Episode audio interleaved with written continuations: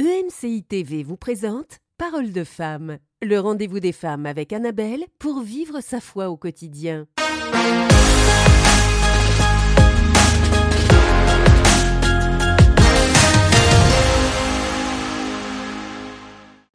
Bonjour, nous sommes encore réunis aujourd'hui dans cette émission Parole de femmes et c'est Aurélie qui nous a rejoint. Finalement, Mylène n'est pas là aujourd'hui. Avez-vous eu un problème de relation Bah écoute, non, je vous rassure, nous n'avons eu aucun problème de relation avec euh, Mylène. Tout s'est très bien passé, euh, mais finalement son horaire euh, ne permettait pas qu'elle puisse être avec nous aujourd'hui. Mais Mylène, on te remercie d'avoir passé ce début de semaine avec nous. Merci pour ta confiance.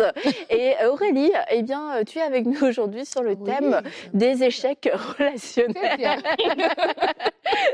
échecs relationnels, alors qu'on est en train de parler des relations, eh bien les échecs font partie aussi du parcours des, des relations et euh, ça en fait partie. Euh, je pense que nous tous, nous avons dû un jour faire face à un échec relationnel, mais nous n'avons peut-être pas tous réagi, nous nous n'avons peut-être pas tous vécu euh, cet échec de la même façon. Et puis pour commencer, ben, on va peut-être pouvoir aussi définir un peu qu'est-ce qu'un échec relationnel, euh, parce qu'on peut avoir tous des, des compréhensions différentes.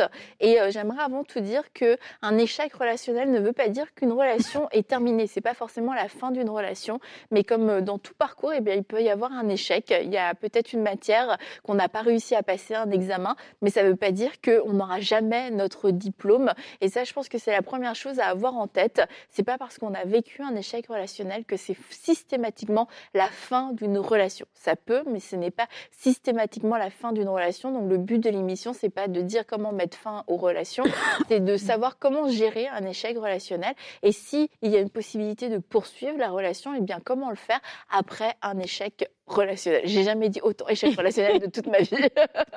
Donc euh, l'échec relationnel, euh, les filles, ça peut être différentes choses selon aussi nos, perspectives. Euh, pour une- d'une personne à l'autre, un échec relationnel, c'est une relation peut-être qui n'a pas été aussi loin que ce qu'on aurait aimé. On pensait que on aurait pu aller plus loin, on aurait pu être des amis plus proches, on aurait pu peut-être faire un projet ensemble, etc. Et puis finalement, ça n'a pas, ça n'a pas abouti. Ça peut être aussi une relation qui s'est trop tôt, selon nous. on aurait pensé que la relation avait plus d'avenir, et puis finalement, euh, ça peut être parce qu'il y a eu un conflit, mais quelquefois parce qu'il y a eu une séparation, il y a eu un déménagement, puis finalement, on s'est pas donné de nouvelles, et puis on a pu vivre de la déception. Ça aussi, la déception, ça peut être un échec euh, relationnel. Mes attentes, mes besoins, je trouve, n'ont pas été respectés, n'ont pas été entendus, puis je me suis sentie euh, pas aimée, pas respectée dans une relation, et ça peut être aussi un échec relationnel. Ça peut être aussi un abandon. On a vécu un abandon, la personne est partie, nous a laissés, et euh, on s'est senti, à- on s'est senti bah, laissé tomber, laissé, on s'est senti oublié, et on se dit c'était pas juste, pas comme ça que les choses auraient dû se passer. Donc voilà, différents exemples d'échecs relationnels. Je sais pas si vous en avez d'autres. Euh, ben, Justement, quand train de parler, je pensais aux relations dans le sens où on parle d'amitié, en fait, cette semaine, mais hier, on nous le disait aussi que ça peut aussi s'appliquer à une relation amoureuse.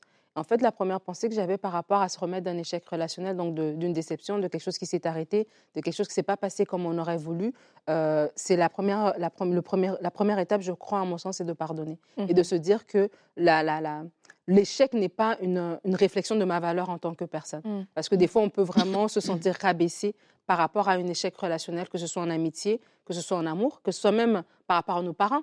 Euh, voilà une relation qui est conflictuelle avec notre mère, avec notre père. Euh, voilà, on n'a on a plus de relation et tout ça. On peut vraiment se sentir euh, comme si on était moins que rien, comme si on nous avait laissé, on avait choisi quelqu'un d'autre de mieux que nous et, euh, et que ça vient jouer sur notre identité et sur la valeur qu'on a et le regard qu'on a par rapport à nous-mêmes. Et ça, c'est vraiment le premier point, c'est de vous dire si vous avez vécu un échec relationnel, surtout en amour, parce qu'en amitié, des fois, c'est différent, parce que voilà, on a plusieurs amis, mais en amour, on est exclusif. Et donc, du coup, quand la personne nous tourne le dos, Mm. ça peut vraiment, on peut vraiment se sentir comme si, ben, on n'était pas celle qui a été choisie, en fait, et avoir un sentiment de rejet. Et vraiment de vous dire que cet échec n'est pas une- un indicateur de votre valeur. Vous allez apprendre de cet échec-là, vous allez comprendre pourquoi l'échec a eu lieu et trouver des solutions pour, euh, pour rétablir les choses, pour que voilà, vous puissiez mieux faire. Et comme Annabelle l'a dit, c'est peut-être, c'est pas signe que tout est perdu, mais en tout cas, c'est signe qu'il y a, qu'il y a matière à amélioration. Mhm. Et, euh, et le premier élément, c'est vraiment de pouvoir pardonner, de pardonner l'autre et de se pardonner soi-même. Ça va nous aider après à, entreprendre les autres étapes. Parce que s'il n'y a pas le pardon, même les autres étapes, on va les regarder à travers le filtre de ce qu'on a vécu en fait. Et donc on ne pourra même pas entreprendre les autres étapes. Quand on va vouloir parler de restauration, de dialogue,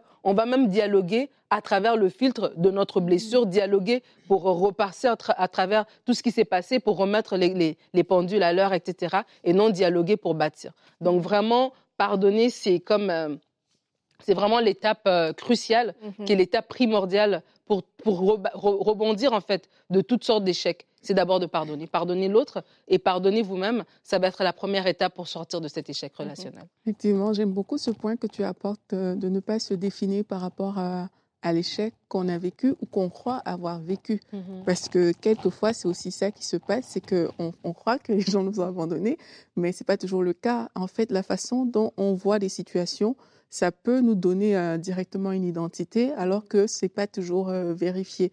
Donc moi, ce que j'aimerais dire aux personnes par rapport à ça, c'est aussi de se laisser du temps parfois, de se laisser du temps et pourquoi pas? Parce que là, on est, on est pour beaucoup de personnes, euh, on n'est pas encore au stade d'échec, mais mmh elles pensent déjà que c'est l'échec. Mmh mmh pourquoi? Parce que on a analysé, on n'a jamais vraiment peut-être posé la question à l'autre mais on a juste analysé et puis je regarde le comportement, je me dis, hum, ça n'a pas fonctionné, mais j'ai jamais dit mes attentes, alors que la Bible dit que deux personnes, en fait, pour qu'elles marchent ensemble, elles se mettent d'accord. Mm-hmm. C'est pas que tu n'es pas obligé de faire des accords, euh, Nadine, pour qu'on marche ensemble, voici les règles et tout. Voilà. C'est pas ça, mais quelque part à l'intérieur de toi, tu as ces attentes-là. Mm-hmm. Et Parfois, j'ai remarqué que parce que ces attentes n'ont pas été verbalisées, on a tout de suite tiré la conclusion de l'échec. Mmh, mmh. Donc, c'est aussi bien de, remettre les choses dans leur contexte parce que quelqu'un peut appeler échec ce qui n'est pas échec. Tu peux te sentir abandonné alors que en fait la personne ne t'a pas abandonné. Mmh. Peut-être la personne n'a pas eu l'occasion juste de,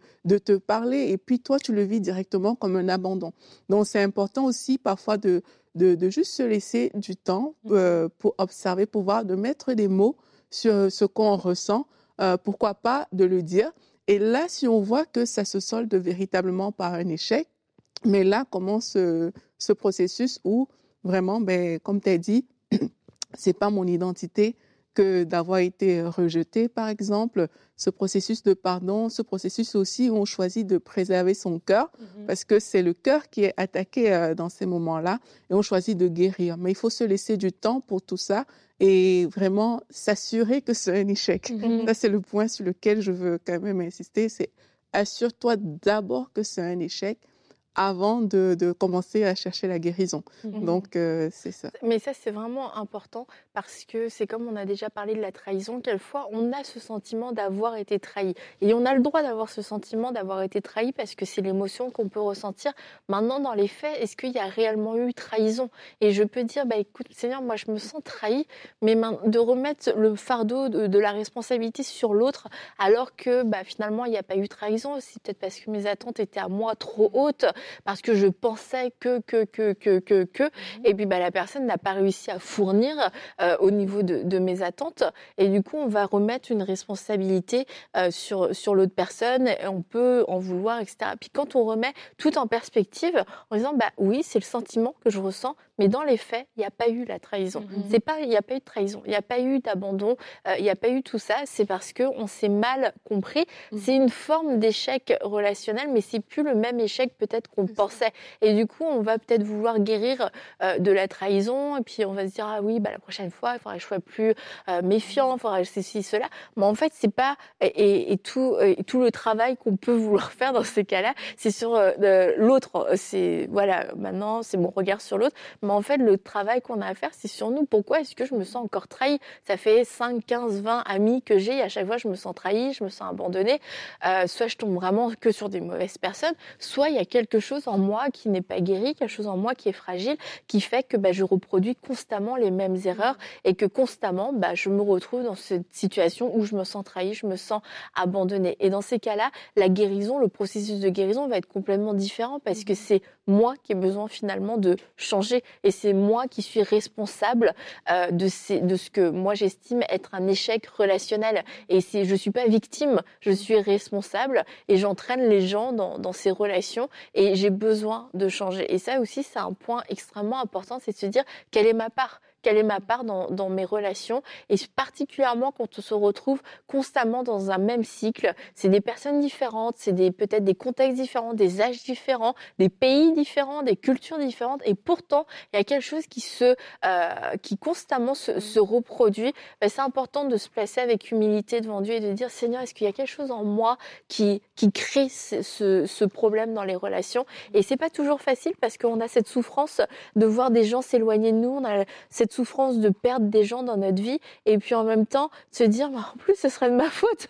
c'est complètement horrible, mais à un moment donné, on a besoin euh, de faire ce point pour recevoir la guérison dont on a besoin et justement entamer de nouvelles relations avec euh, avec un avec un avec euh, un cœur guéri. Voilà. c'est comme faut qu'on comprenne qu'on est on est l'acteur principal de notre vie. On n'est pas euh, un figurant. Des fois on est très passif dans nos relations et on subit en fait. Et on, on ne prend pas notre part de responsabilité. Tu es en train de dire, ben voilà, si la relation a, a, a- a pas donné, et en plus que je dois me, me, me, me- me remettre en question, c'est comme si, bon, c'est- trop lourd à porter. Mais en fait, oui, parce que ça me prouve que je suis responsable. J'ai une part à jouer. Je ne subis pas les relations. Je vais pouvoir les choisir et je vais pouvoir aussi euh, tellement être guéri que lorsque je vois quelque chose qui va pas bien, je suis capable de l'amener à la surface parce que je veux que cette relation se maintienne. Je veux que cette relation grandisse. Je veux pas juste faire l'autruche et puis après, ben, je perds la relation et je recommence encore avec quelqu'un d'autre. Je recommence, je recommence, je recommence. Mais je suis euh, participant en fait.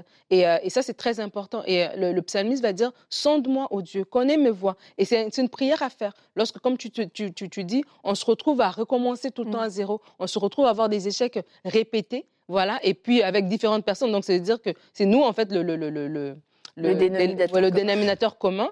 Alors, de dire, Seigneur, sonde-moi. Quelle est peut-être la façon dont je, je fais les choses qui n'est pas la bonne manière? Redresse-moi. Toi, tu peux me redresser. Peut-être quand l'autre personne me redresse, je le vois comme une attaque. Je, je braque et je ne suis pas capable de recevoir ce que l'autre personne est en train me- de me dire. Mais Saint-Esprit, toi, quand tu me parles, ben, je veux recevoir ta, ta- ta direction. Je veux recevoir ton conseil. Et vraiment, lorsqu'on se met comme ça devant le Seigneur, il a la capacité le- le- de nous transformer, en fait, et d'ouvrir nos yeux sur certaines réalités. Et ça nous amène à comprendre les choses qui se sont passées, mais ça nous amène aussi à lui faire confiance. Euh, Je dis ça pourquoi? Parce que je pensais l'autre jour à Abraham, tu vois, et à l'histoire de Lot, comment ben voilà, ils ont eu un, petit souci avec les bergers, et puis chacun a pris, a pris sa route. Et tu te dis, après tout l'investissement qu'Abraham a fait auprès de Lot, tu penserais que Lot aurait dit non, non, non, je peux perdre euh, tout ça, mais pas toi, tonton Abraham, je vais rester à tes côtés, tu vois.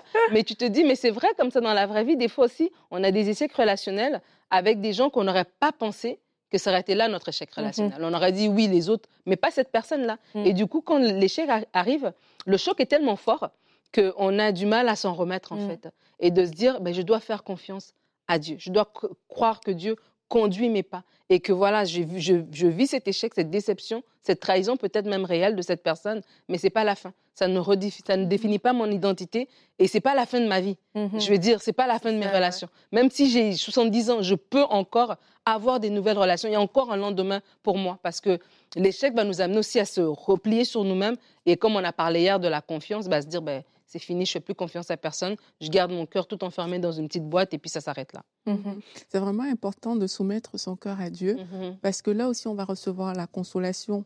Alors là, tu parlais des, des cas des personnes qui ont véritablement été euh, trahies ou Mhm. même abandonnées. C'est important. Quand on voit le cas de Joseph, par exemple, on voit que Joseph, il, il- il a eu un échec quelque part avec ses frères. Bah, Et c'est Quand, quand on te met dans une citerne, bon, quand on fait passer pour mort, ouais, je pense que là, on peut parler d'échec. Et puis là, il les revoit plusieurs années plus tard. Et la Bible dit qu'il est parti se cacher pour Mhm. pleurer, Ouais. en fait, parce que c'était pas forcément facile euh, Mhm. euh, à ce moment-là. Et il a pris ce temps-là, en fait. Il n'est pas euh, tout simplement rentré dedans par rapport à sa famille pour dire euh, ah ben oui et tout. Il a vraiment pris le recul. Et quelquefois, c'est des choses qui nous manquent. Le recul, nous- on ne prend pas le recul d'aller euh, faire ce, Son deuil. ouais. oui, ces, Mhm. ces petits pleurs Mhm. quelque part. Et on veut directement attaquer, on veut directement foncer. Et parfois, c'est là où on se retrouve encore au- en dessous, là où on n'aurait pas dû être. Et c'est ça qui fait du mal. C'est ça qui fait qu'on peut se dire, ben moi, je fais plus confiance euh, et tout, Mhm. toutes ces choses-là. Donc, c'est important de prendre ce recul. Et dans le recul, tu vas voir que tu vas t'approcher de Dieu. il y aura cette consolation que Dieu va te donner. Dieu va pouvoir guérir ton cœur. Tu vas pouvoir lui dire, comme tu as dit, Seigneur, sonde-moi. Regarde là où je suis sur le mauvais chemin. Mm. Et ça ne veut pas toujours dire que ça ne veut pas toujours dire que c'est toi qui auras tort. Hein. Mm-hmm. Dieu peut te, te, confirmer que oui, tu as été abandonné, mais la transformation de ton cœur va te faire prendre de la hauteur, va te faire réaliser qu'en fait, si ça se trouve, cette personne, euh, à cette époque de sa vie, mm-hmm. ben, elle vivait peut-être des challenges qui l'ont conduit à t'abandonner. Parce que quand on regarde juste à nous, on va jamais trouver des excuses aux autres, en fait. Mais grandir, ça peut te faire trouver des excuses à ces personnes-là. Joseph a dit, ben, c'est pour un temps comme celui-ci que ce qui s'est passé est arrivé, tu vois. Et il faut, et dans ce processus de guérison, mais Dieu va te donner aussi euh, des choses, euh, des, des paroles comme ça, et tu vas voir que tu vas grandir ton cœur va grandir, la mmh façon d'aimer les gens va, va grandir, mmh ça va s'améliorer et ça, ça va participer à cette guérison mmh dont on est en train de parler. Et une des choses aussi qui peut euh, altérer des, des relations, c'est la jalousie, euh, comme euh, tu en as parlé avec Joseph. Et on a cette question dans Allô les filles de Aïcha qui demande est-ce possible d'être jalouse de, en amitié? Est-ce possible d'être jalouse en amitié? Et quelquefois, c'est vrai qu'on place la jalousie dans le cadre du couple, mais c'est aussi quelque chose qui peut surgir dans l'amitié et je pense, Aurélie, que tu vas dire que la jalousie n'est pas une bonne chose, mais vas-y. Ah Tu doutes Ah ben, On va regarder ensemble, c'est quoi la définition de la jalousie, c'est quoi la définition de l'amitié. On va voir si les deux peuvent aller ensemble. Mhm. Donc l'amitié, quand on regarde dans le dictionnaire, c'est ce lier, euh, c'est ce sentiment réciproque, pardon, d'affection ou de sympathie euh, donc derrière l'amitié, il y a l'affection, il y a la sympathie, il y a la bienveillance. Mhm.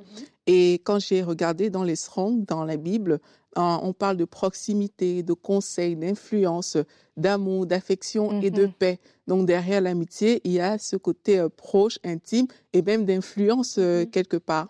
Au niveau de la jalousie, ben la jalousie, quand j'ai regardé dans la Bible, c'est être envieux, envier, être zélé, montrer du zèle, mais pour le mal, donc mm-hmm. un, mauvais zèle au niveau de la jalousie.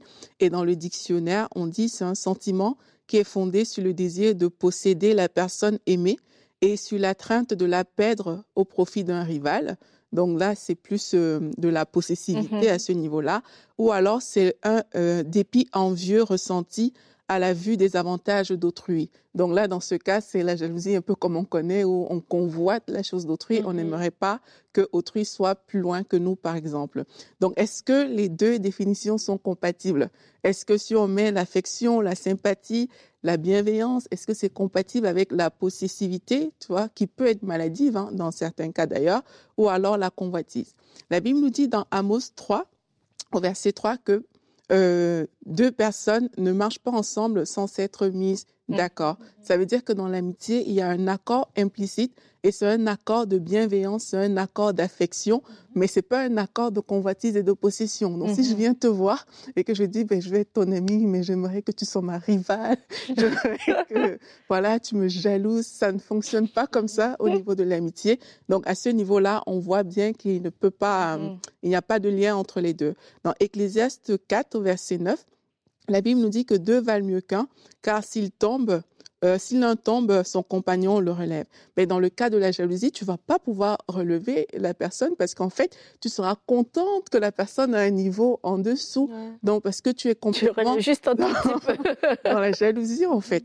Et la Bible nous dit également dans Proverbe 17 au verset 17, l'ami aime en tout temps et dans le malheur, il se montre un frère. Mhm. Et moi, j'ai envie de vous dire, la jalousie n'aime pas en tout temps. Et dans le malheur, elle peut se réjouir mhm. par rapport euh, à, à, l'autre.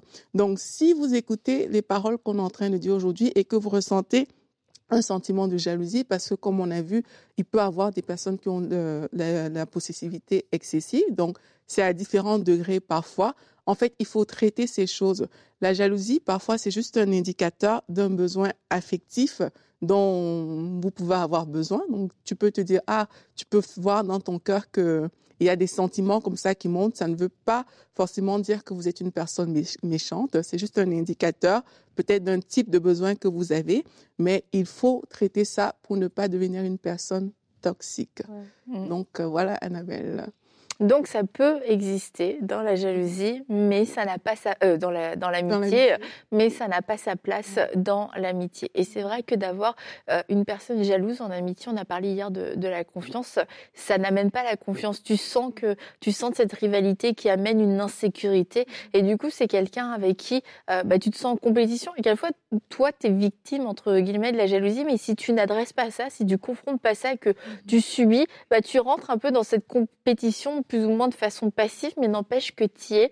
Et, euh, et, et c'est ce qui fait que quelquefois, bah, on va peut-être euh, éviter de dire certaines choses à la personne, ou, ou pas inconsciemment, mais involontairement, bah, au bout d'un moment, parce que c'est lassant, on va même se réjouir quand on, on a dépassé l'autre personne pour dire, ah bah tu vois, cette fois-ci, au moins, euh, c'est pas elle, etc. Parce que ça devient, euh, ça devient toxique. Mmh. Et c'est important, du coup, de se dire, bah, si je suis dans une relation où il y a des éléments toxiques, que je ne sois pas contaminée. Alors comment ne pas être contaminée? Est-ce que c'est forcément en coupant les points avec cette personne-là? Pas tout le temps, parce qu'il se peut qu'il y ait qu'un élément qui soit toxique, et dans ces cas-là, on traite l'élément. Et peut-être que cette personne, on lui a jamais dit, mais en fait, tu es jalouse. Et puis c'est pénible que tu sois jalouse. T'es pas ma seule amie, et je t'aime vraiment, mais j'ai envie d'aller manger aussi avec mes autres amis, et j'ai pas de compte à te rendre, et j'ai pas envie de te rendre des comptes. et euh, pourquoi est-ce que je suis allée manger avec cette amie, pas toi non, mais de le dire et de dire, bah, écoute, on peut continuer, mais euh, on a besoin de, on a besoin de sortir de ça, on a besoin de sortir de, cette relation.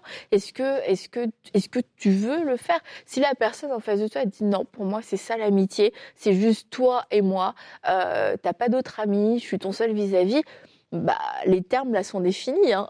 les termes sont définis et c'est à nous de se dire, ok, bah, est-ce que je veux rester dans une relation dans des termes qui ne me correspondent pas, dans des termes qui sont même dangereux pour moi? Là, du coup, bah, c'est à nous de nous positionner et de pouvoir dire oui ou non, j'accepte. Mm. Mais quelquefois, on est passif et on va dire ah ouais mais si je dis non elle va se retrouver toute seule. Et dans ces cas-là bah, on devient responsable de cette relation. Et c'est nous qui avons laissé euh, que la jalousie mais ça peut être autre chose hein, mhm. que la jalousie bah, fasse partie de cette relation et puis qu'elle puisse me contaminer qu'elle puisse m'affecter. Mais c'est moi qui ai dit oui en fait dans ce cas-là J'aime trop la réponse d'Aurélie. En fait, c'est tellement complet, vraiment, Aurélie, pour ta merci pour ta réponse, parce qu'en fait, je crois qu'il y a des gens à la maison qui vont se sentir vraiment rejoints. Parce que lorsqu'on est possessif, je crois que quelque part aussi, on manque de foi envers Dieu. On manque de foi envers Dieu en croyant que ben, oh, il y a juste cette personne-là. Et, euh, et, en fait, on est. Tu sais, des fois, c'est des sentiments que nous-mêmes, on est conscient. Et ça nous gêne un peu, mais on cache ça à l'intérieur. Donc, du coup, parce qu'on est possessif, on ne peut pas arriver puis dire à la personne ben, Annabelle, tu es là, je veux juste que tu pour tous tes, tous tes besoins, que tu fasses, appel à moi. Mais ce que je vais faire, c'est que je vais devenir manipulatrice. Mm. Je veux anticiper tes besoins. Ah, tu as besoin d'une course, je vais directement aller chercher avant que tu, tu manifestes le besoin. Donc, toi, dans ton innocence, tu penses que je suis une amie voilà, qui est bienveillante. Mais en fait, moi, à l'intérieur de moi-même, je sais que je suis en train de, de, marcher dans de la... Ouais, mais c'est horrible. Mais en fait, même pour la personne qui est possessive, mm. c'est lassant. C'est comme tu dois tout le temps... Ah, c'est fatigant. Euh, hein. euh, voilà, euh, comment ça s'appelle Anticiper les besoins de l'autre tu as peur que la personne t'échappe, entre mm-hmm. guillemets, entre les, entre les doigts, alors qu'il n'y a même pas besoin, tu vois. L'autre personne, elle n'a même pas ce regard envers toi et elle t'aime Juste comme ça, tu n'as pas besoin de, de faire d'efforts. Et c'est pour ça qu'il y a certaines choses, le Saint-Esprit doit vraiment faire un travail à l'intérieur de nous et pour qu'on ne vive pas un échec. Parce qu'à un moment donné, quand la personne elle va s'en rendre compte et qu'elle va nous quitter, ben, ça va tellement nous faire du mal parce qu'on va se rappeler tout ce qu'on a investi, tout ce que nous, on a fait en calcul, mais que l'autre mm. personne pensait qu'on l'avait fait juste de bon cœur. Et donc, du coup, c'est de dire, des fois, c'est un sentiment qui est tellement ancré à l'intérieur de nous que pour qu'il me remonte à la surface, pour que l'autre personne le décèle, peut-être ça va prendre du temps. Mais nous, d'amener ça devant Dieu, de dire, Seigneur, je te fais confiance. J'ai pas besoin de contrôler la personne pour qu'elle soit avec moi. Je crois qu'elle est avec moi par amour, parce qu'elle aime la personne que je suis, etc. Et lorsque ça devient de la jalousie pour envier, là encore, c'est tellement dangereux de laisser de la, jalousie, de se dire, ben, je sais pas moi, mon ami a été invité, voilà, moi aussi il faut que je le sois. Mon ami a une maison, moi aussi il faut que j'ai, etc., etc. Il faut vraiment amener ça devant Dieu parce que ça peut aller loin, parce que c'est le terrain de l'ennemi. Et mm. si tu veux pas ouvrir la porte au diable et penser qu'il va rester dans ton salon, il viendra dans ta cuisine, dans ta chambre, il va aller dans toutes les pièces de ta maison. Et lorsqu'on voit que Saül a laissé la jalousie rentrer dans son cœur envers David, ça a mm. commencé pour un rien. La, fois d'après, il était prêt à lui lancer une lance alors que le, le pauvre est en train de jouer la harpe, tu vois. Et au au point même de dire sortez-le de la maison, euh, je dois le tuer. Tu sais, tu te dis, mais c'est fou jusqu'où où ça va.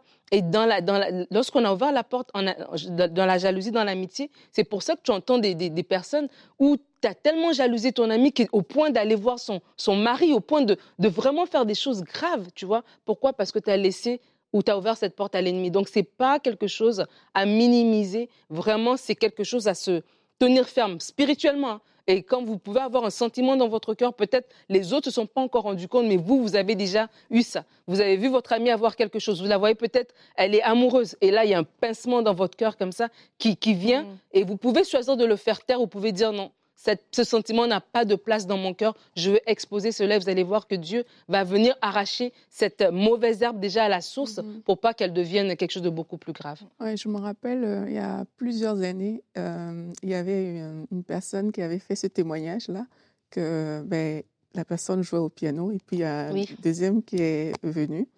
Et euh, cette personne l'a un peu dépassé.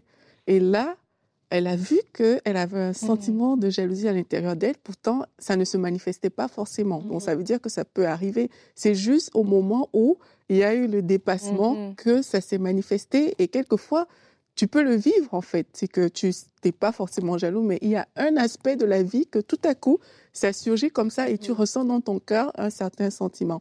Et moi, j'ai beaucoup aimé l'attitude de la personne qui a manifesté la jalousie. C'est que pour pour, euh, pour tuer cette jalousie-là, je pense que le Seigneur euh, euh, l'avait conduit, ben, il est parti voir l'autre et lui a avoué. Et c'est comme ça que ça a arraché, en mmh, fait, parce qu'ils se sont mis d'accord. En fait, la personne a mis à la lumière. Mmh. Et moi, j'avais trouvé ça vraiment pertinent, ça mmh m'avait interpellé. Et je crois que parfois, c'est ça, c'est que si on vous demande de prime abord, vous allez dire, mais non, moi, je ne suis pas une personne jalouse et tout. Mais ça ne veut pas dire que par rapport à vos amitiés, le, sentiment ne peut jamais, jamais, jamais, ou il est inexistant. C'est juste de comprendre que quand ce sentiment arrive, comme tu as dit, il faut, l'éliminer. Il n'a pas de place euh, dans notre cœur, dans notre vie, en soumettant son cœur à l'Esprit de Dieu. Et l'Esprit de Dieu va vous montrer comment, comment faire les choses. Vous n'êtes pas obligé d'avoir tous vos amis que vous êtes jaloux d'eux non plus. L'Esprit de Dieu. Je recevais l'émission des SMS. Quand tu as eu la maison en 2007, j'étais jalouse. C'est pour ça que je ne suis jamais venue visiter. En tout cas, le seul qui conduira bien. Si, vous avez besoin, si vous avez besoin d'inspiration, Nadine peut vous envoyer des messages types. en fait, c'était juste pour soumettre son cœur à Dieu. Et que ça ne veut pas forcément dire que tu es méchant ou tout, mais soyons engagés pour traiter ces choses. Et c'est mhm. aussi comme ça qu'on aura de bonnes euh, relations. Mhm qu'on aura de bonnes relations et comme on l'a dit, qu'on ne reproduira pas les mêmes, les mêmes erreurs dans, dans nos relations. Et, ça se peut aussi qu'on ait été, bah, euh, non seulement, oui, parce qu'on a une faiblesse de caractère, mais qu'on a vraiment commis une erreur. Et je pense notamment à Pierre avec Jésus, quand il l'a renié, bah, c'est euh, le genre de choses, tu te dis, bah, je peux pas me pardonner, en fait, je mérite même plus d'être dans cette relation. Et c'est toi qui mets fin à la relation, te disqualifiant totalement. Et vous dire, bah, si la personne a cette grâce, vous a pardonné, il y a cette bienveillance, envers vous et vous dit bah écoute, moi je suis prêt ou je suis prête à continuer avec toi et qu'il y a un vrai travail de pardon et de restauration. Ne vous disqualifiez pas parce que autant c'est capital de pardonner l'autre, mais c'est aussi capital de pouvoir se pardonner. Et j'imagine Pierre comment il pouvait avoir honte et se dire mais mais Jésus, mais je l'ai renié et de se retrouver à nouveau devant lui après l'avoir renié et après avoir dit non, moi ça ne m'arrivera jamais. Et Pierre a dû se pardonner et Pierre n'a pas laissé cette chose-là euh, se mettre entre lui et Jésus. il a pu profiter de la présence de Jésus. Il n'a pas fui, il ne s'est pas disqualifié. Et Jésus lui a dit, Pierre, c'est sur toi que je bâtirai mon église. Et la promesse de Dieu a pu s'accomplir sur la vie de Pierre parce que Pierre a décidé de ne pas se disqualifier. Donc ne nous disqualifions pas, même si nous avons fait des erreurs, soyons humbles pour les reconnaître, pour demander pardon, pour nous humilier et aussi pour nous pardonner nous-mêmes et pour pouvoir rester dans cette course parce que Dieu nous appelle à toujours à courir et à porter du fruit pour lui. Donc voilà, merci beaucoup les filles. On va se retrouver, pas toi Aurélie, demain. Non, je. Ouais, cette semaine, t'as vu comment je, je jette tout le monde des émissions C'est Laure qui va venir euh, nous rejoindre pour le reste de la semaine avec Nadine. Donc à demain pour une prochaine émission de Parole de Femmes. Cette émission a pu être réalisée grâce au précieux soutien des nombreux auditeurs de MCI TV. Retrouvez toutes les émissions de Parole de femmes sur emcitv.com.